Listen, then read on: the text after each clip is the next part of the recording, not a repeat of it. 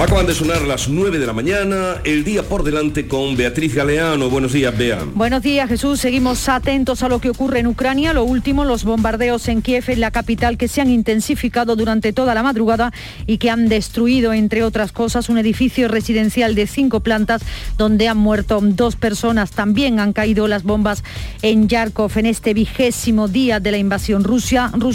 Las dos partes van a continuar las negociaciones para alcanzar un alto al fuego. Estados Unidos advierte a sus aliados de que China está dispuesta a apoyar militar y económicamente a Rusia. De suceder, la guerra se prolongaría más tiempo en nuestro país.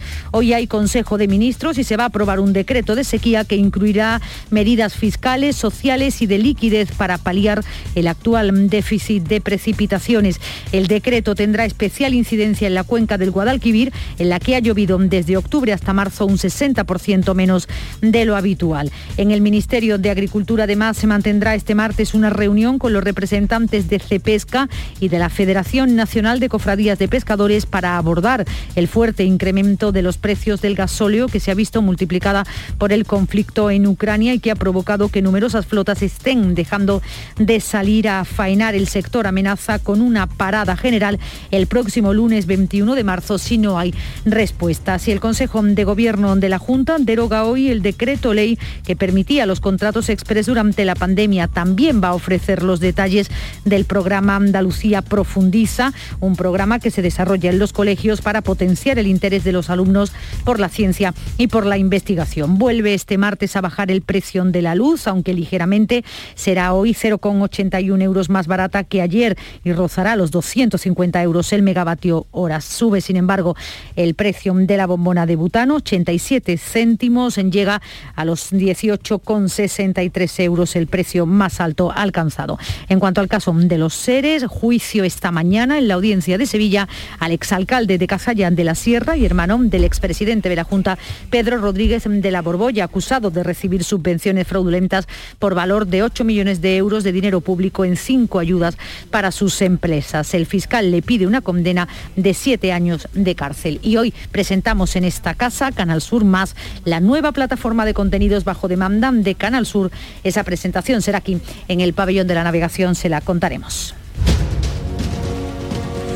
Gracias Beatriz. Eh, última hora, continuamos, son las 9, 2 minutos, sintonizan Canal Sur Radio y seguimos con Kiko Chirino, Teresa López Pavón y Teo León Gros.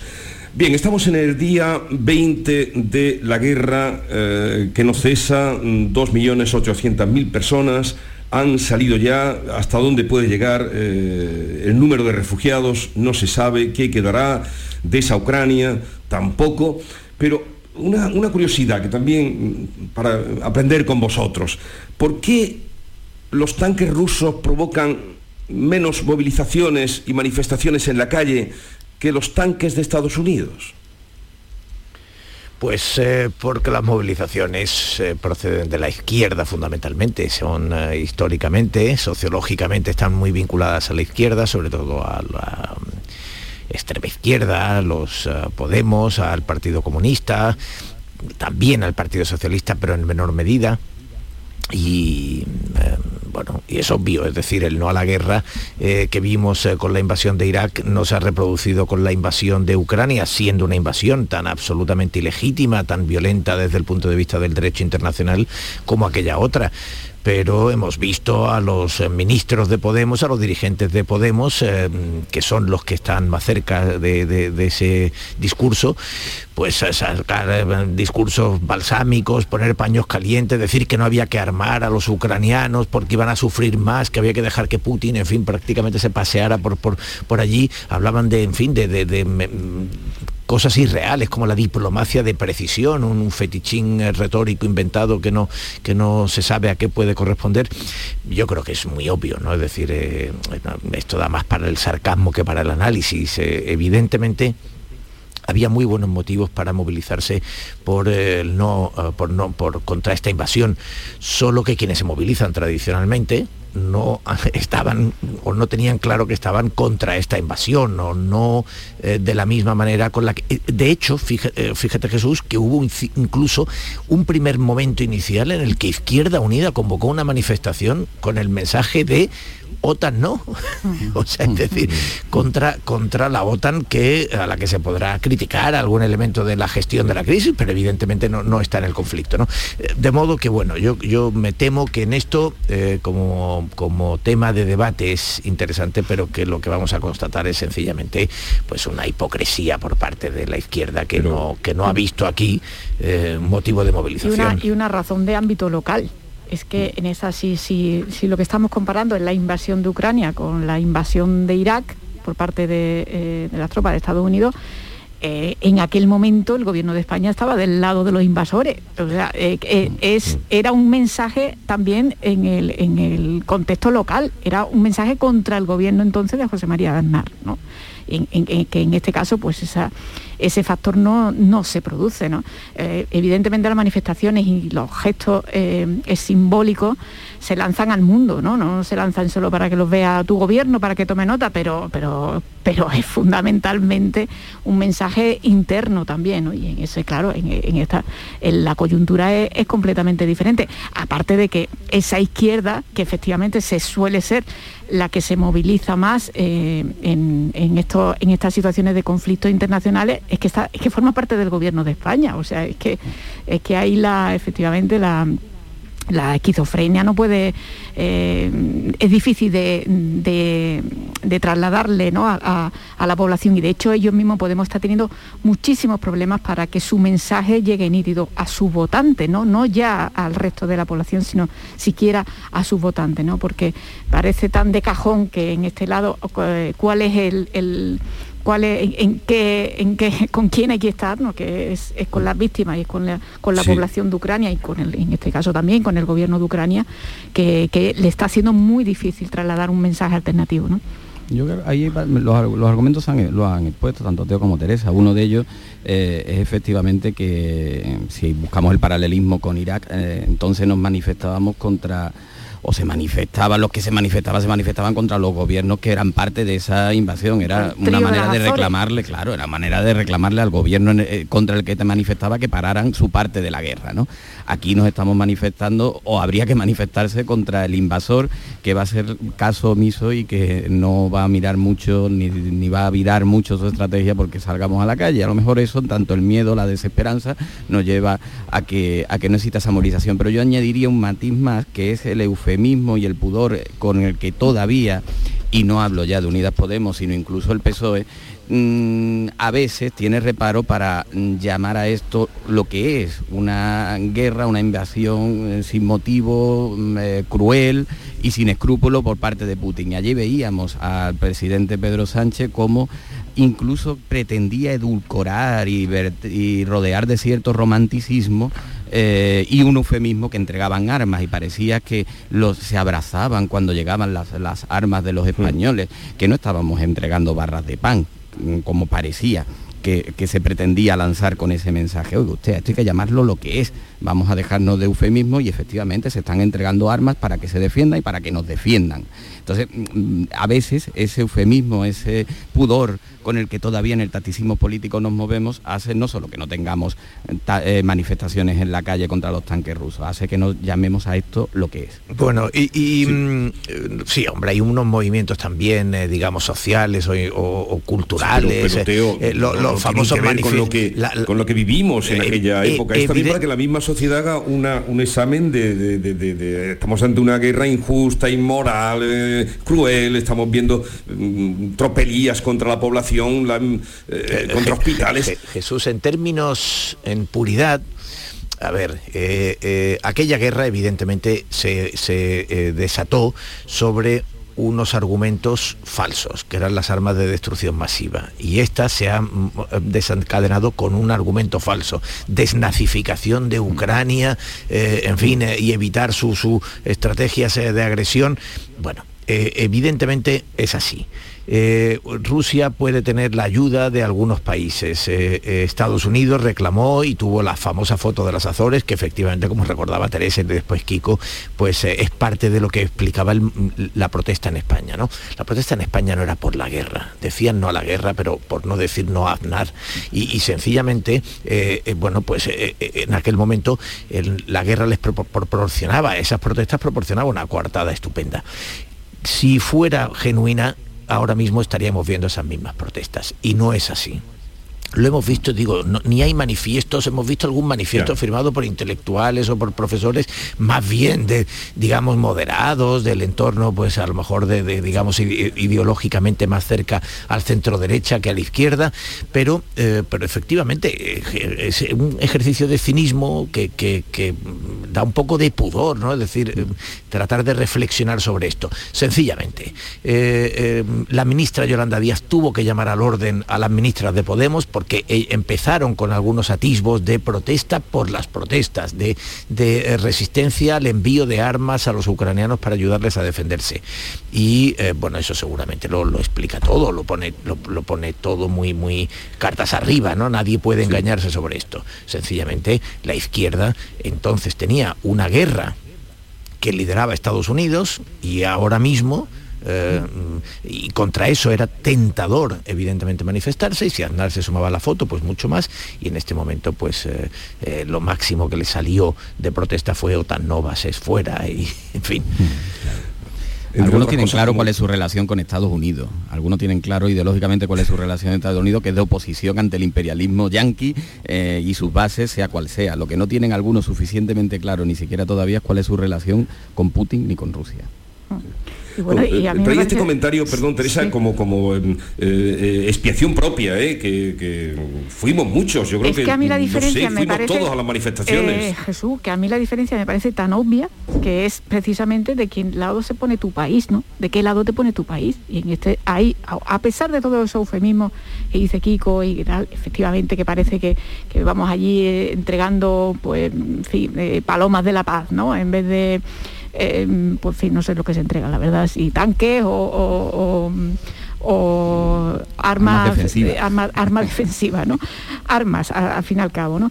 Eh, pero a, pesar de todo su eufemismo, hay, existe un consenso general pues, en la, clase política, ¿no? Lo hemos visto también en favor de, las posiciones del gobierno y de las posiciones de la Unión Europea, cosa que no existía eh, en, en, la guerra cuando la invasión de Irak por razones estratégicas eh, políticas, pero también por razones de fondo. Es que aquello, la que entonces el invasor era eh, el ejército de Estados Unidos, con la connivencia de algunas de algunas potencias europeas, entre las que se situó España, ¿no? Entonces, claro, es que las razones de fondo eran radicalmente diferentes y aparte, aparte de los mensajes internos, efectivamente, contra el, contra el gobierno de José María Aznar, ¿no?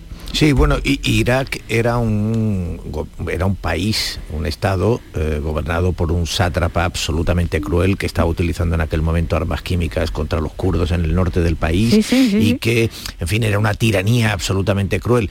Eh, digo por, por mencionar un, detalle que, ahora estamos hablando de Ucrania, que era un país que, había, que progresaba como, como país democrático y que, eh, bueno, pues es verdad que estaba haciendo guiños a la Unión Europea y que esto eh, esa mirada a Occidente es lo que en definitiva irritaba y preocupaba pero, lo de Irak la historia reveló que fue un error mayúsculo no, no, sí, no tengo ninguna duda. Con independencia de, la argumentación, efectivamente. Si yo me opuse, yo me opuse a aquella guerra, mm. eh, nunca creí en aquella guerra y, creo que hay que oponerse. y creo que hay que oponerse. en contra. Claro, creo que hay que oponerse a, la invasión de Putin y que hay que apoyar a la Unión Europea y en la medida en que la OTAN haga sus mensajes defensivos. Que no lo esté haciendo una parte del gobierno, que no lo esté haciendo una parte de la izquierda, solo demuestra, solo demuestra que ni en un caso en el que es absolutamente obvia la situación, en el que Putin, un país absolutamente antidemocrático, invade un Estado soberano, arrasa a la población, bombardea a la población civil. En un, en un, momento en el que es tan fácil manifestarse de nuevo mm. y demostrar que tienes convicciones y que no es meramente tacticismo, vas y buscas coartadas para terminar diciendo OTAN no. Bueno, pues evidentemente, como dice Jesús, ahí me temo que, eh, sobre todo, el entorno de Podemos y de Izquierda Unida ha quedado profundamente en evidencia. pero incluso también fuera de nuestro país, ¿eh? porque en los premios, la gala de los premios de cine, en los de la crítica, eh, la única alusión fue la presentadora que hizo una peineta dirigiéndose a cámara y diciendo esto para Putin, que mm. la, que la mm, taparon, ¿no? Por lo menos en las imágenes que nos llegaron aquí a España. Sí, pero hemos visto grandes manifestaciones en Berlín, por ejemplo, ¿verdad? Que en España no se ha producido de momento. O sea que, por ejemplo. Pues eso, que no somos tontos, como decía que el anuncio, ¿no? Decía, yo no soy tonto, por lo menos no, no tanto, no tanto. Oye, quedaros un momentito porque nos visita hoy eh, el director general de la Radio Televisión de Andalucía y nos va a dar cuenta de una plataforma que nos va a permitir disponer de todos los contenidos en los 33 años de esta casa de Canal Sur Televisión. La mañana de Andalucía con Jesús Vigorra. En cofidis.es puedes solicitar cómodamente hasta 60.000 euros, 100% online y sin cambiar de banco. Cofidis, cuenta con nosotros. 17 millones de euros. 17 millones de euros. Date prisa, que te quedas sin ellos. Compra ya tu cupón del Extra Día del Padre de la ONCE Pídeselo a tu vendedor de la 11 en puntos de venta autorizados y en juegos11.es. Este 19 de marzo, 17 millones de euros pueden ser tuyos. Extra Día del Padre de la 11. Compensa y mucho. A todos los que jugáis a la 11, bien jugado. Juega responsablemente y solo si eres mayor de edad. La vida es como un libro y cada capítulo es una nueva oportunidad de empezar de cero y vivir algo que nunca hubieras imaginado. Sea cual sea tu próximo capítulo, lo importante es que lo hagas realidad. Porque dentro de una vida y muchas vidas, ahora en Cofidis te ofrecemos un nuevo préstamo personal de hasta 60.000 euros. Entra en cofidis.es y cuenta con nosotros. Sevilla. Canal Sur Radio. La voz de un sabio que para saber de Sevilla le preguntó al giraldillo por los lugares más bellos del barrio de Santa Cruz. Y este le respondió, con aires de azar, maestranza y catedral, la hostería del Laurel has de visitar, y en ella sus tapas, vinos y demás viandas probar. La Hostería del Laurel. Visítanos en Plaza de los Venerables 5 o a través de nuestra web lahosteriadellaurel.com. Porque si le preguntas al giraldillo, Hostería del Laurel, no te la dejes atrás. Por fin llega el momento más esperado de las letras sevillanas. Del 15 al 20 de marzo, Tomares celebra su decimotercera Feria del Libro, la primera gran cita literaria del año en España. Seis días en los que Tomares reúne a los mejores escritores del momento en una feria más grande que nunca, con más días, más casetas, más actividades y más autores. Ayuntamiento de Tomares. Tomares, como a ti te gusta. Si necesitas un hogar, no busques más. Ven a conocer las promociones de Vía Célere en Welcome Home Sevilla, el 25 y 26 de marzo. Encontrarás tu casa ideal en Sevilla o Cádiz, con magníficas zonas comunes, piscina, gimnasio, sala social gourmet. Viacelere.com.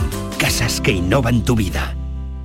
El musical de Rafaela Carrá llega a Sevilla. Tras su éxito en el Teatro La Latina de Madrid, llega al Auditorio Nissan Cartuja el próximo sábado 2 de abril a las 20.30 horas. Para hacer bien el amor hay que venir al sur. Una comedia desenfadada, alegre y muy divertida que no puedes perderte. Venta de entradas en Auditorio Nissan Cartuja. Para hacer bien el amor hay que venir al sur. Se acerca a las nueve y media de la mañana y desde hace unos minutos, Berrocar Automóviles te espera en sus instalaciones. Desde Grupo Berrocar te deseamos que tengas un buen día. Antonio, Ander, Jordi, La Pauli, Jimena, Mari Carmen, Alberto, Luis. En España hay 47 millones de maneras de llamar al feminismo. Y un día para celebrarlo. Diego, Rigoberta, Anita. 8 de marzo. Blancos responsables. Ministerio de Igualdad. Gobierno de España.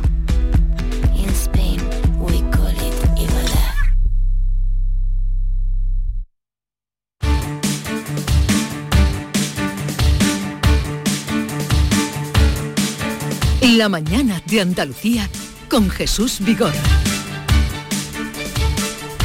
Y hoy en la mañana de Andalucía, en Canal Sur Radio, nos mm, vamos a hablar un poquito de esta casa, en concreto de Canal Sur Televisión, ¿verdad Carmen? Porque es noticia. Bueno, Canal Sur Televisión, Canal Sur Radio, Canal Sur más, porque Canal Sur crece con esa plataforma digital de Canal Sur Radio y Televisión, un escaparate multipantalla que muestra lo mejor de hoy, pero también de, de siempre, de toda nuestra historia de la radio y televisión pública de Andalucía. Canal Sur más, esa plataforma plataforma OTT que incluye los mejores contenidos de la programación de la radio y televisión andaluza. Se renueva el anterior servicio a la carta, se mejora y se aumenta la oferta en streaming, mm, incluyendo eventos deportivos, culturales, informativos y todo ese patrimonio audiovisual. Jesús, por eso digo que Canal Sur crece y al que se va a tener acceso de una forma fácil y además con mucha, muchísima calidad. La presentación tendrá lugar esta tarde, pero esta mañana se acerca para estar con nosotros el director general de la Radio y Televisión de Andalucía, Juan de Mellado. Buenos días. Hola, buenos días, Jesús. Eh, eh, disculpe que no esté en el estudio hoy, pero también he sido alcanzado por eh, esta cosa que anda. bueno, bueno. Ah, pero está ahí todos buenos compañeros como, como ya ha podido comprobar. Bueno, ¿qué va a ser Canal Sur Más?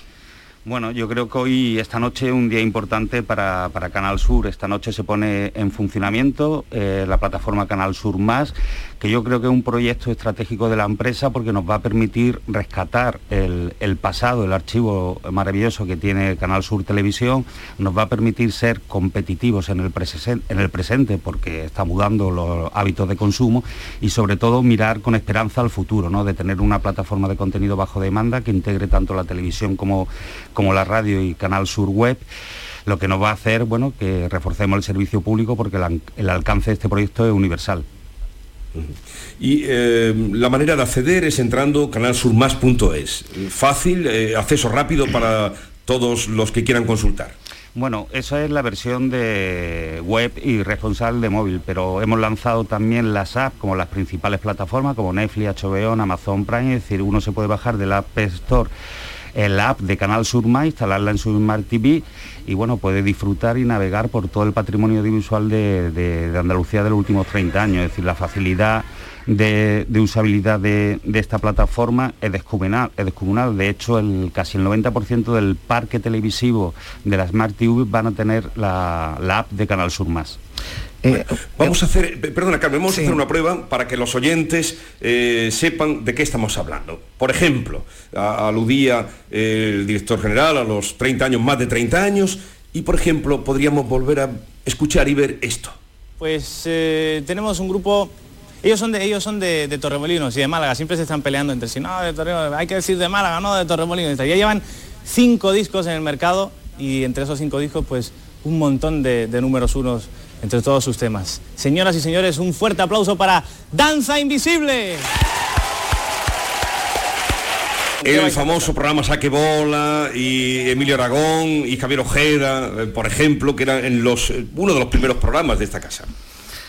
Sí, bueno, eh, se ha podido ya incluso, eh, director, ¿qué tal? Buenos días. Eh, ha habido un periodo de pruebas, ¿no? En el que, bueno, pues sí se podía acceder a través de la web. Lo que hoy se presenta a las ocho y media en el pabellón de la navegación de Sevilla es el lanzamiento, ¿no? Ya de, de esta plataforma con todos sus ingredientes ya a partir de ahora nos lo podemos descargar, incluso decíamos en la Smart TV, pero también en un teléfono móvil, en una tablet, ¿no? Podemos acceder a todo ese contenido que nos ofrece la plataforma. Claro, yo digo que este proyecto de Canal Sur Más, que la ha liderado el área de innovación y, Canal Sur Media y Canal Sur, lo primero que hay que decir que es un proyecto hecho por los trabajadores de, la Rutubia, lo cual habla mucho del talento y de la capacidad que tiene esta empresa, por lo cual un proyecto realizado en la casa y, con, futuro, con largo recorrido.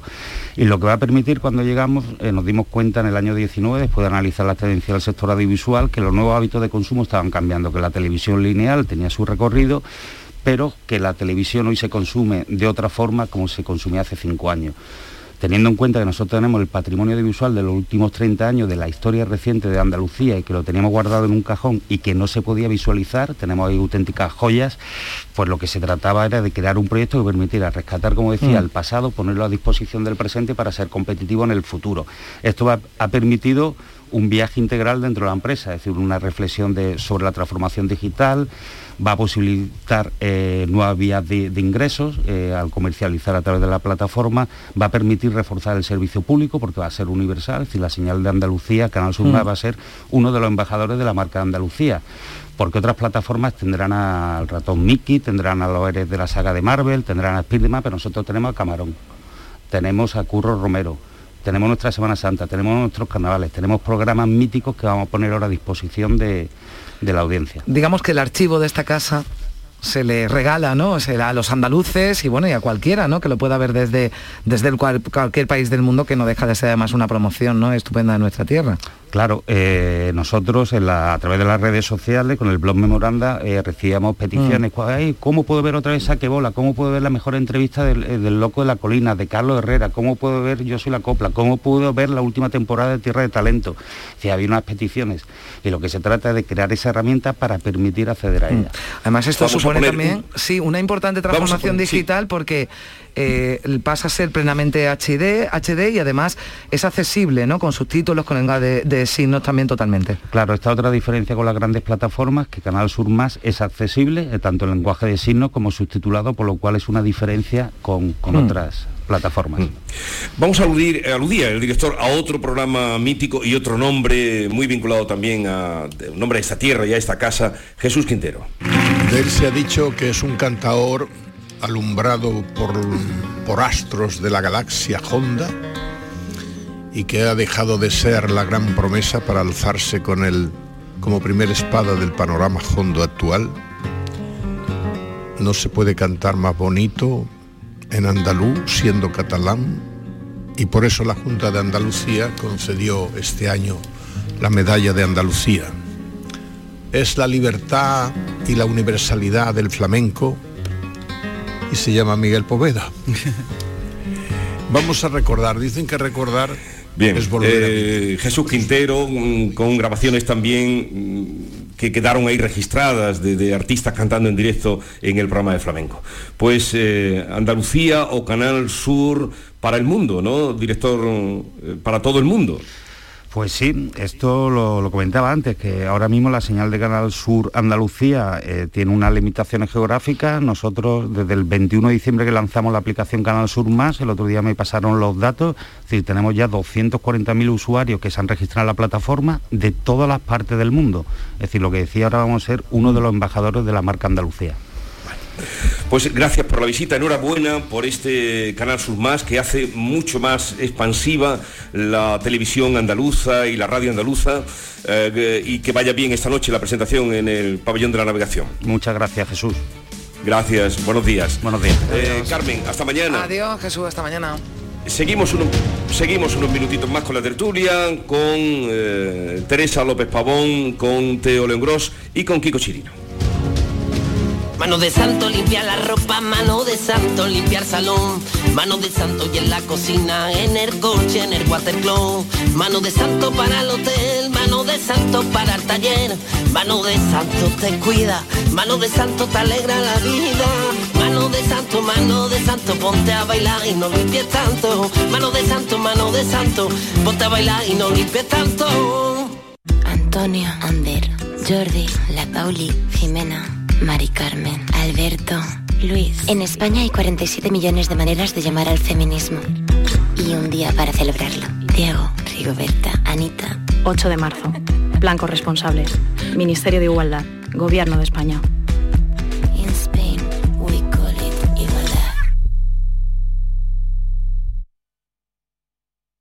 ¿Sabes que en Concesur Dos Hermanas te regalan la luz de emergencia V16 homologada? Ven a realizar el mantenimiento de tu Mercedes-Benz y llévatela totalmente gratis hasta el 31 de diciembre. Infórmate en nuestro taller autorizado Mercedes-Benz de Concesur Dos Hermanas o llamando al teléfono 955-634-400 marcando la opción de cita previa.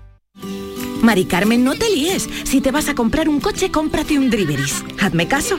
Son coches de segunda mano, pero muy bien revisados. Los puedes financiar y tienen un buen precio. Y si hubiera un problema, siempre responden. ¿Qué más quieres? Mari Carmen, Driveris, que son vehículos de ocasión de verdad. Driveris.es, entra ya. Ha sido un buen día, así que pides una pizza, metes la caja en el contenedor azul y su cartón se transforma en algo nuevo, como una caja de galletas de alguien que ha tenido un buen día, y recicla la caja y su cartón se transforma en algo nuevo, como una caja de galletas. Cuando reciclas, formas parte de un mundo que no deja de girar. Recicla más, mejor, siempre. Lipasan y Ecoembes. Por fin llega el momento más esperado de las letras sevillanas. Del 15 al 20 de marzo, Tomares celebra su decimotercera Feria del Libro, la primera gran cita literaria del año en España. Seis días en los que Tomares reúne a los mejores escritores del momento en una feria más grande que nunca, con más días, más casetas, más actividades y más autores. Ayuntamiento de Tomares. Tomares, como a ti te gusta. Si necesitas un hogar, no busques más. Ven a conocer las promociones de Vía Célere en Welcome Home Sevilla, el 25 y 26 de marzo. Encontrarás tu casa ideal en Sevilla o Cádiz, con magníficas zonas comunes, piscina, gimnasio, sala social gourmet. Viacelere.com. Casas que innovan tu vida. Vuelven los compadres y vuelven con El Mundo es Vuestro. Apiádate de mí, cojones, y me llama, me escribe o algo. Cayetana me puso un ultimátum. O tu compadre o yo. Konnichiwa. No, es ni hao. Estreno en cines el 18 de marzo. Te lo vas a perder. La Euroferia es una idea mía.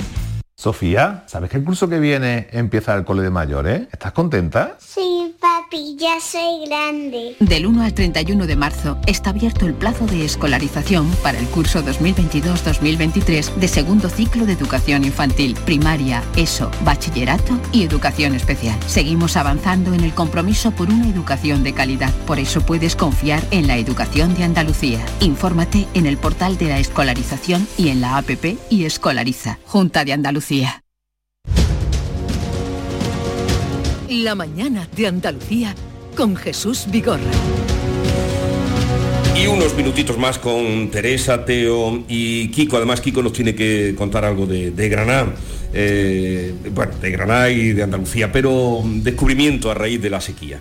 Pero una, una pregunta que se hace hoy, no sé si habéis visto eh, en News, que hay un titular llamativo, bueno, ya da por hecho el estilo Zelensky, la forma de vestir informal, de, de, comportarse llanamente, que parece que está inspirando a líderes mundiales, porque el presidente francés, que está en campaña, que está en campaña, se ríe, Teo, se ríe, ha aparecido en su última mm, reunión en el Elíseo con un look informal, lleva una prenda del ejército del aire francés, y ya han surgido las comparaciones. Incluso ya hay quien se pregunta, ¿es naturalidad lo de Macron con esa camiseta del ejército francés sin afeitar o verde militar de, de, como la que lleva el líder ucraniano o es postureo?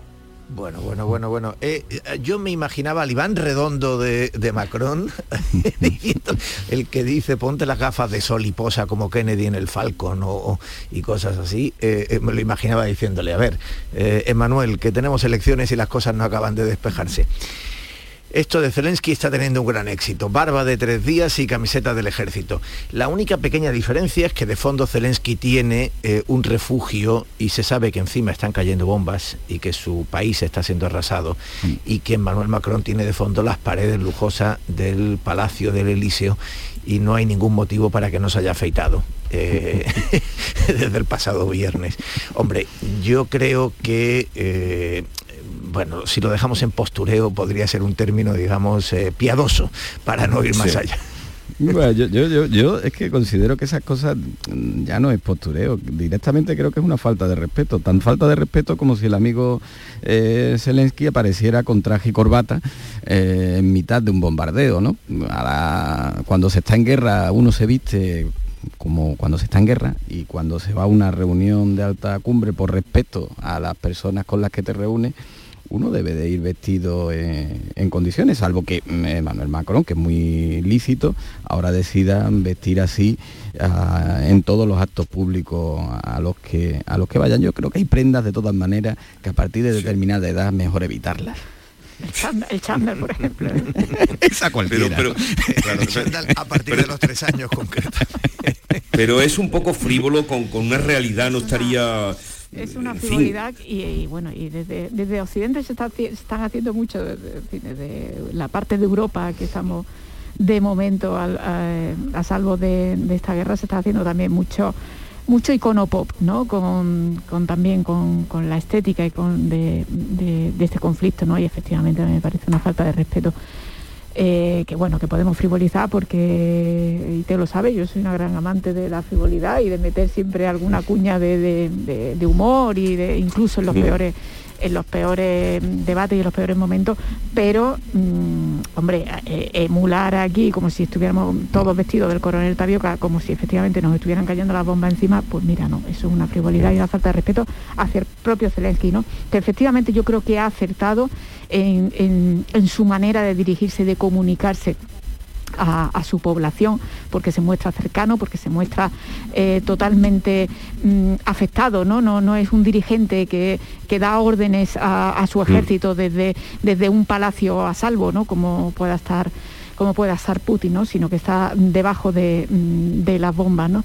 que está donde eh, todo el día demostrando que no ha huido de Kiev. Y esa fue una de, de las claves de, la resistencia de la población ucraniana, ¿no? Eh, que él demostró que no había huido como, como se especuló en las primeras horas de la invasión. ¿no? Creo que fue un acierto de comunicación que se puede analizar también en términos eh, estéticos, ¿no? pero, pero bueno, pero claro, sin faltarle respeto. No, yo creo, yo creo que la, estética y el estilo hay que mantenerlo aunque no se nos vea. Y por meter ese detalle de frivolidad, pero es una duda, una duda. Yo creo que, aunque no te estén viendo los oyentes, Jesús, seguro que tú no estás haciendo el programa en pijama, ¿no? Por supuesto que no, hombre, Kiko, hasta ahí podíamos llegar. Hasta ahí podíamos llegar. Es que es la, actitud, Pues a mí me decepciona.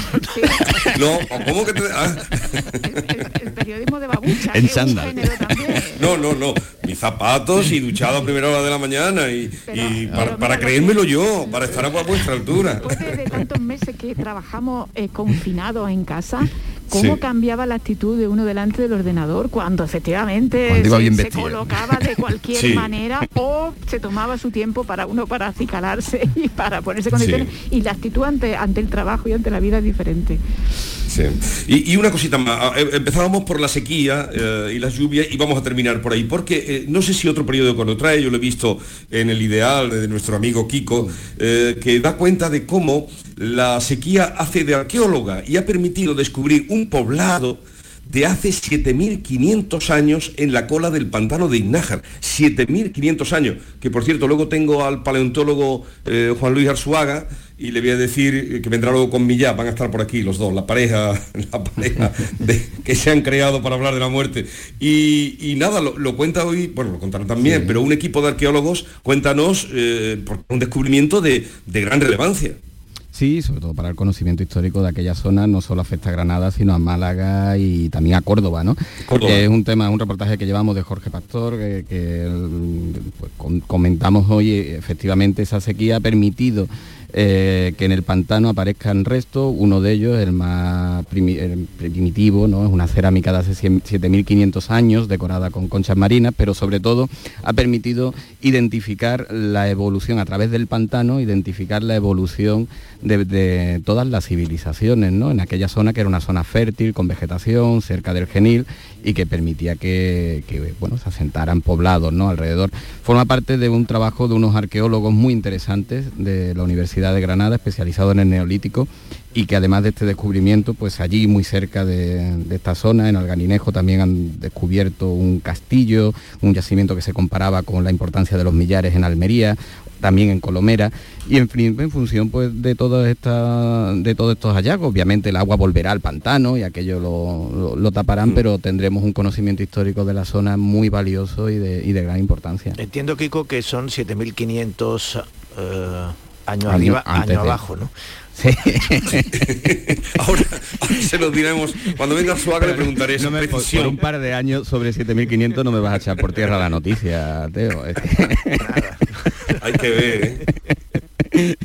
es que, es que Teo, Teo, tiene, me tiene cierta, cierta inquina desde la Copa del Rey, pero eso ya lo resolveremos entre nosotros. Bueno, bueno, el Bien, pues os voy a liberar ya, ¿eh? que tengáis un bonito día. Uh, Teresa, Buenos eh, días. no sé si tenéis previsto ir a alguna manifestación de las que hay convocadas, pero... Mm, no, iba a decir otra, frivolidad, pero que eh, Juan de Mellado no, nos ha confirmado fuera de micrófono que Arrayán estará también en el, catálogo de, Y todos los programas de Juan y medio, todos enteros o, voy a despedir con un fragmento, lo tengo por ahí de Arrayán, vamos a despedir con un, ya que tanto te gusta, pero Teresa, no pierdas nunca el, humor, esa invocación que has hecho, porque es... mm, la vida hay que tomarla, ¿quién decía? No me acuerdo quién lo decía, pero lo, lo decía bien. Bueno, no me acuerdo ahora mismo el nombre. La vida hay que tomarla decía, con... ¿Y qué decía Jesús? Decía, que me gusta. La vida hay que tomarla con amor y con humor. Sí. Con amor para comprenderla y con humor para soportarla. Podría ser de Alcántara, ¿eh? Porque era fino. Esas cosas di que las has dicho tú, di que las has dicho tú y te las propias, si no te vamos a No, es. Manolo Alcántara, la frase, la frase que más eh, repetía, y sobre todo lo recuerdo en la etapa inicial, cuando yo era, en fin, eh, un, pichón y, y- y él ya era un viejo maestro, y siempre decía, "Mm, lo que he aprendido en la vida es que hay que levantarse tarde y reírse mucho. Desde luego que sí. Como, como No es mala filosofía, como no, no, no. enseñanza de vida. Levantarse tarde y reírse mucho. Oye, que tengáis un bonito día a todos. Teo, eh, Teresa Muy y Kiko, días. ha sido un placer como siempre. Y además por soportar mi no presencia ahí, que supongo habrá tenido alguna eh, dificultad. Pero quería estar con vosotros. Para mí ha pasado desapercibida. Que te mejore. Sí, Un abrazo. No, no, estoy bien, pero eh, Jesús Aguirre, nuestro consejero favorito, eh, me mandó un mensaje diciendo, ya te dije que el 80% caería con. Omicron. Eh, dice, ya te dije que el 80 caeríamos, Yo caeríamos. yo Oye, del, Jesús. del 20% todavía. Jesús, me viene, a la memoria, me viene a la memoria que es maravilloso un proverbio japonés que dice, Sí. el tiempo que pasa uno riendo es tiempo que pasa con los dioses.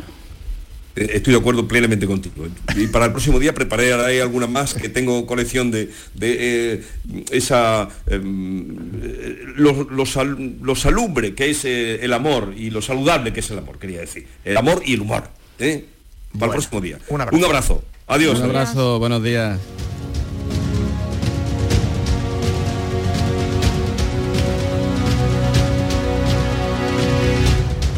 La mañana de Andalucía. Escuchas Canal Sur Radio en Sevilla. ¿Te está afectando la subida de la luz? Claro que sí. Por eso en Insolac Renovables instalamos paneles fotovoltaicos de autoconsumo con los que podrás generar tu propia electricidad. Y ahora, con la subvención del 40% de la Agencia Andaluza de la Energía, lo tienes mucho más fácil. Entra en insolacrenovables.com e infórmate de las ventajas que tiene el autoconsumo. Insolac, expertos en energías renovables desde 2005. Vuelve Film Symphony Orchestra con su nueva gira Phoenix. Un apasionante espectáculo con el que resurgirás de tus cenizas. Un emocionante viaje musical a través de las mejores bandas sonoras de todos los tiempos. 18 de marzo, Fibes, Sevilla. Ya a la venta en filmsymphony.es. Por fin llega el momento más esperado de las letras sevillanas. Del 15 al 20 de marzo, Tomares celebra su decimotercera Feria del Libro, la primera gran cita literaria del año en España. Seis días en los que Tomares reúne a los mejores escritores del momento en una feria más grande que nunca, con más días, más casetas, más actividades y más autores. Ayuntamiento de Tomares. Tomares, como a ti te gusta. Volvemos a disfrutar de lo clásico, la clásica reunión, el clásico abrazo y ahora por fin el Salón de Vehículo Clásico. Sevilla Classic Gas vuelve a Fibes el 19 y 20 de marzo con la mayor exposición de modelos históricos, compraventa entre particulares, recambios, exhibiciones, monográficos y mucho más. No esperes más, ven a Sevilla Classic Gas en Fibes el 19 y 20 de marzo, sevillaclassicgas.com. Bienvenidos a Sacaba. Mil metros de electrodomésticos con primeras marcas. Grupos Whirlpool, Bosch y Electrolux. Frigoríficos, lavadoras, hornos, vitros. ¿Quieres más? Aires acondicionados, aspiradoras, pequeños electrodomésticos. Y financiamos en 12 o 20 meses sin intereses solo tú y Sacaba. Tu tienda de electrodomésticos en el Polígono Store en calle nivel 23. Ven a ver nuestra exposición y sus 25 años de experiencia. Sacaba.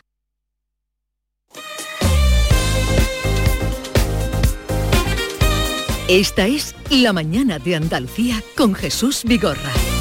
Canal Sur Radio. Y a esta hora, como siempre, con Maite Chacón. Buenos días, Maite. Hola, ¿qué tal Jesús? Buenos días, ¿cómo estás? Eh, bien, bien, bien. Bien, bien. Sí.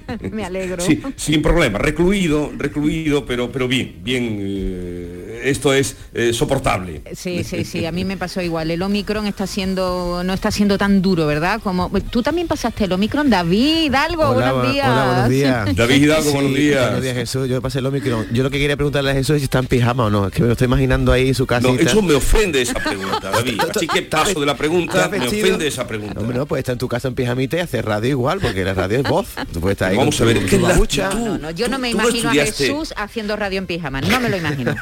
Pues Él porque está me con conoce. su, con su jersey y con su bufanda, como siempre. Porque me... no, bufanda no voy, pero, pero porque me conocen, Maite, pero parece mentira que David tanto tiempo compartiendo juntos y no me conoce todavía nada. Bueno, pues justamente porque te conozco, pienso que podría estar en tu casa tranquilamente con tu con tu babucha y tu estufa. En fin, vamos a seguir con el programa que tenemos. que tenemos un invitado ya un invitado. escuchando. Sí, pues vamos, vamos. Eh, hablaba yo hace un momento eh, de eh, cómo con Kiko Chirino, que nos contaba mm, de, esa, en fin, ese descubrimiento que nos ha permitido la, la sequía. A ver, eh, Maite, preséntanos. Pues sí, Antonio Morgado es arqueólogo, es además coordinador de un equipo de arqueólogos de la Universidad de Granada que ha localizado diversos asentamientos en la cola del pantano de Iznájar. En concreto han sido 19, todos dentro de términos de algarinejo y además no solo son del paleolítico, también hay del neolítico, de la época romana, íberos y medievales. Esto es curioso porque la presa, cuando se hizo la presa en la época de Franco, se inauguró en el 69 y no sabemos si se conocía o no. Antonio Morgado, buenos días. Hola, buenos días. Eh, primero habrá que felicitarle por ese descubrimiento y cuando comentábamos la noticia, eh, nuestro compañero Teo decía, eh, eh, extrañado, de 7.500 años. Es Sí, eh, una- Sí, estamos hablando de, de una restos de lo que fue una en su momento una de las primeras aldeas de colonos, de los primeros agricultores y ganaderos que empiezan a colonizar eh, todo el Valle del Genir en este sector, ¿no?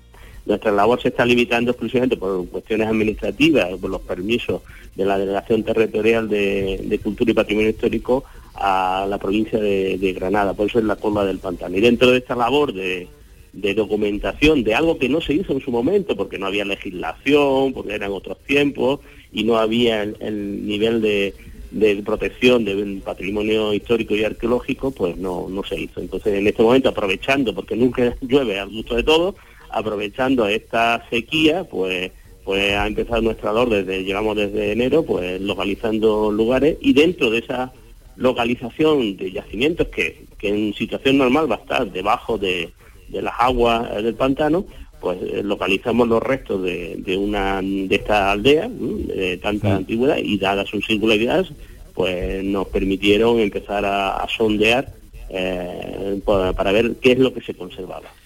Eh, señor Lo que, Morgado, pa- sí, lo que pasa es sí. que ahí te- tendrán que trabajar, perdona David, eh, contrarreloj, porque claro, eh, van a poder investigar y tomar eh, muestras el tiempo que, que la sequía dure, que esperemos mm, sea lo más breve posible.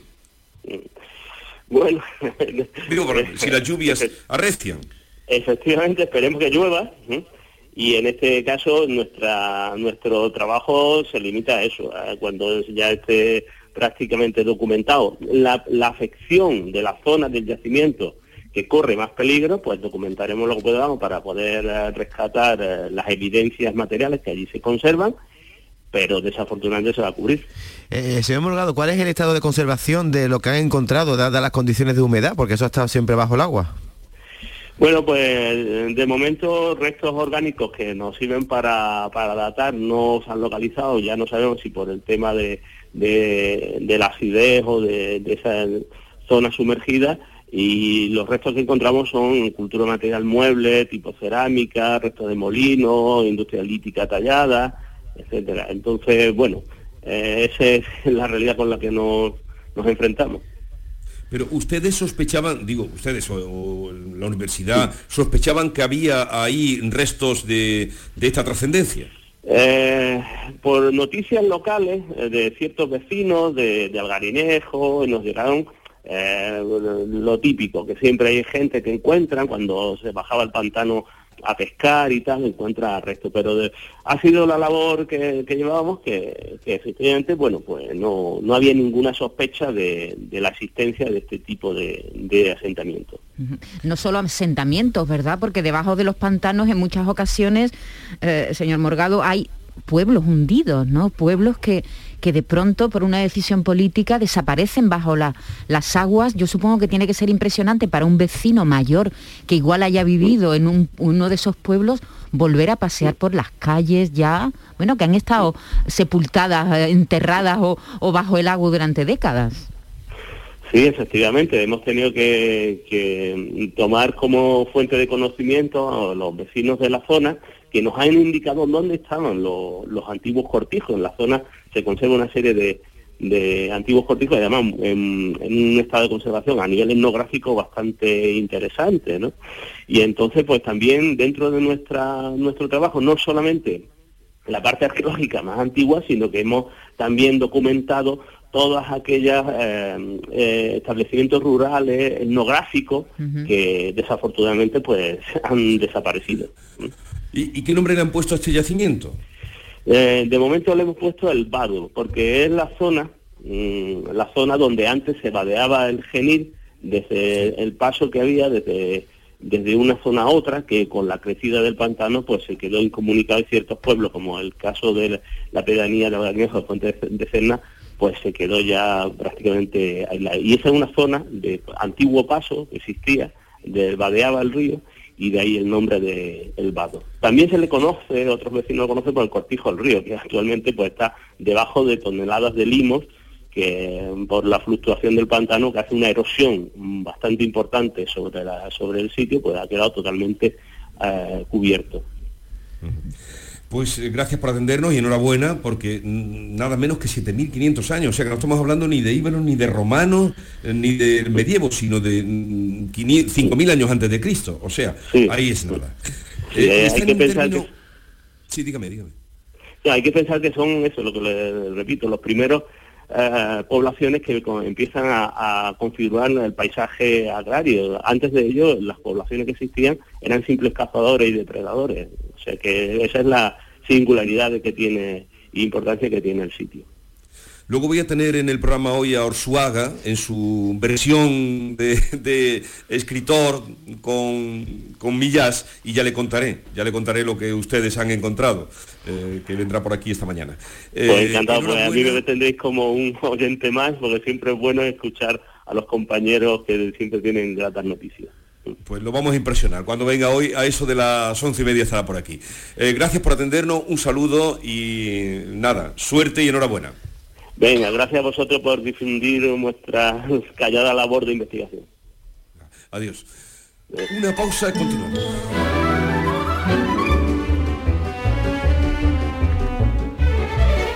A ver, eh, avanzamos contenido en los minutos que nos quedan para ir después a los romances perversos, luego a las 10 de la mañana y mucho más. Y mucho más, porque hoy tenemos invitados de lujo, como tú bien dices. Juan José Millas y Juan Luis Arzuaga van a pasar por aquí para hablarnos de su último libro, La muerte contada por un sapiens a un neandertal. Y hay que decirle a David Hidalgo que... Dígamelo. Que, eh, bueno, que el, el origen de este libro tiene mucho que ver con algo que tú dijiste aquí, que Jesús y yo nos enfadamos muchísimo Me diste mucha caña. cuando tú contabas los días que te quedaban para Sí, morir. Sí, sí. ¿eh? Pero vamos, ese es el origen más o menos de este libro O sea que, del mi, que luego Millán- hablaremos. No estaba escuchando ese día. No lo sé, hombre, el libro estaría escrito desde antes, pero ahí estuviste, a- acertaste bien. Eso será a las once y media. Antes vamos a recibir a María Peláez, que viene con su segundo trabajo discográfico. Ella sacó el primero en 2016, después llegaron canciones como La Niña, por ejemplo, que tuvo, ha tenido tantísimo éxito, y ahora llega con su, con su eh, segundo disco, con su segundo álbum, así que estaremos aquí con ella también en buena compañía. Y a las 10 de la mañana,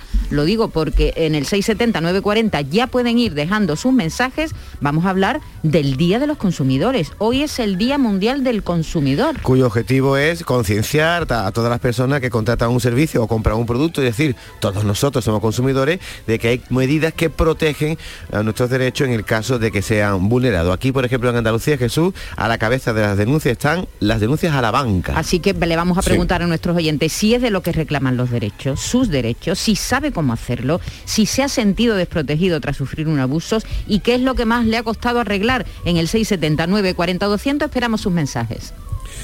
Oye, ¿y en qué momento del programa está previsto que David Hidalgo nos cuente algo de su viaje a Senegal? Exótico, de su viaje Pues exótico. Eso mañana, cuando ¿no? tú lo decidas. No, ¿cómo que mañana? No me Pero tú qué concepto tienes de la información. Porque tenemos una agenda muy... Hombre, porque yo no soy noticia. No, ¿Tú qué concepto tienes? O sea, ¿Tú qué, no quieres, entiendo. ¿Tú qué quieres que te hable de Senegal cuando tengamos un hueco? Yo te hablo. ¿Cuándo, cuándo has vuelto? Anoche vine de Senegal, a 40 grados, por eso tengo esta voz. He cogido Viene, un resfriado. viene morenito, ¿eh? ¿Has tomado el sol o qué? Sí, he comido barracuda, he comido, he comido tiburón, en fin, Sí. ya te contaré. Sí, Qué sí, sí. bien, ¿no? Te lo has pasado bien, ¿no? de todo de todo el viaje eh, que han sido pues una semana que has estado en Senegal la, la impresión más fuerte Ah, el color de las calles, el caos, el color, los cayucos saliendo al atardecer a pescar. Bueno, es un país precioso. Yo le he Senegal. preguntado dos cosas, Jesús, si allí se notan los efectos del COVID y dice que no, que ni una mascarilla. No he visto ni una mascarilla, ni un solo enfermo de COVID, nada.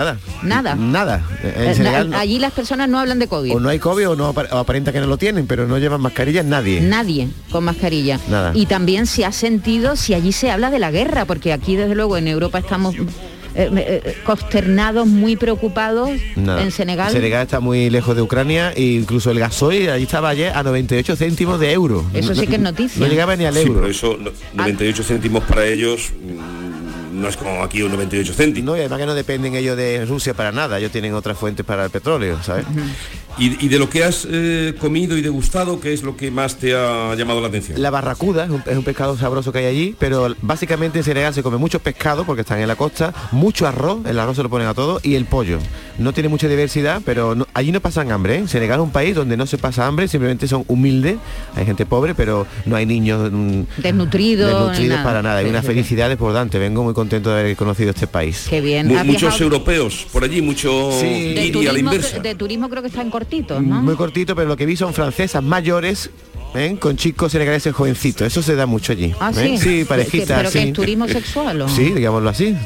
Al lado de la, la mesa de al lado tuve una, una de 60 años, vienen, pasan ahí un mes y el resto del Sí. tiempo del, del año le, le pagan, le pagan dinero a ese chico para que mantenga su familia. Ajá. un, un gigoló Digámoslo así, una, una gigolo, sí, un gigoló y una francesa. Hombre, gigoló es lo que, lo que era un Sí, gigoló. no, hay países donde e- ese turismo sexual es a la inversa, ¿verdad? Son hombres que van a buscar jovencitas en, en Tailandia, en, en Cuba, pero aquí es al revés, efectivamente, son mujeres maduras, europeas. Y bueno, las que allí he visto las mujeres más guapas del mundo. Una vez, un día lo vi, tres veces el mismo día. Digo, esa es la mujer más guapa del mundo. Y en la siguiente calle Tres digo, veces viste a la digo, misma no, no, no, después Tres vi otra. distintas. Digo, no, esa la reemplaza. Después digo, no, no, la más guapa del mundo es esa. Es impresionante la La belleza. belleza impresionante, sí. Pues vamos a los romances perversos de nuestro querido García Barbeito.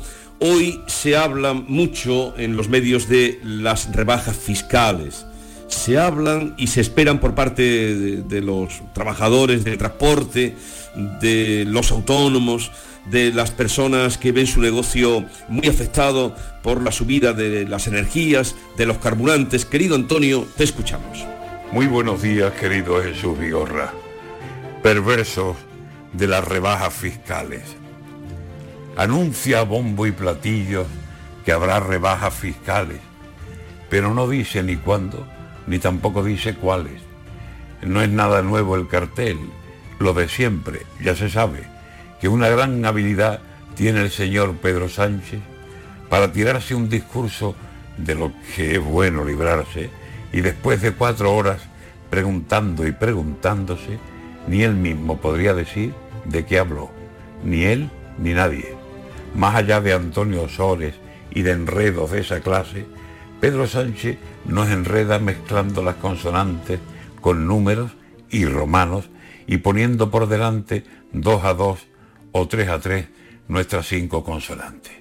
Ni Champollion que viniera sería capaz de aclararse ante la piedra roseta que está nuestro Pedro Sánchez. Ya ven, aquí lo tenemos, con la lengua por delante, diciendo que habrá rebajas y que éstas serán fiscales.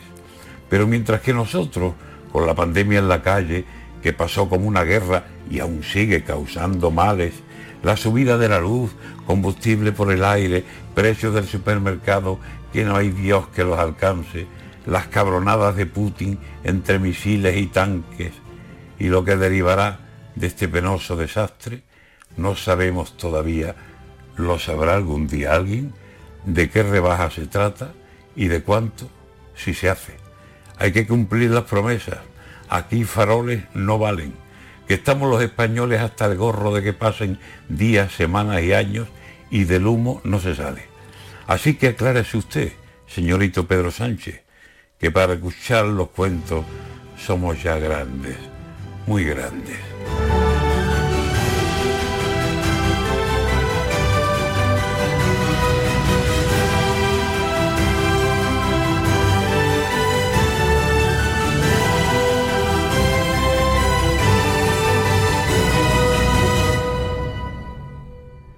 En Canal Sur Radio, por tu salud, responde siempre a tus dudas. El dolor, uno de los motivos más frecuentes de consulta en atención primaria. Esta tarde en el programa buscamos las soluciones que aportan los médicos de familia, con la colaboración de Semergen Andalucía y los mejores especialistas en directo.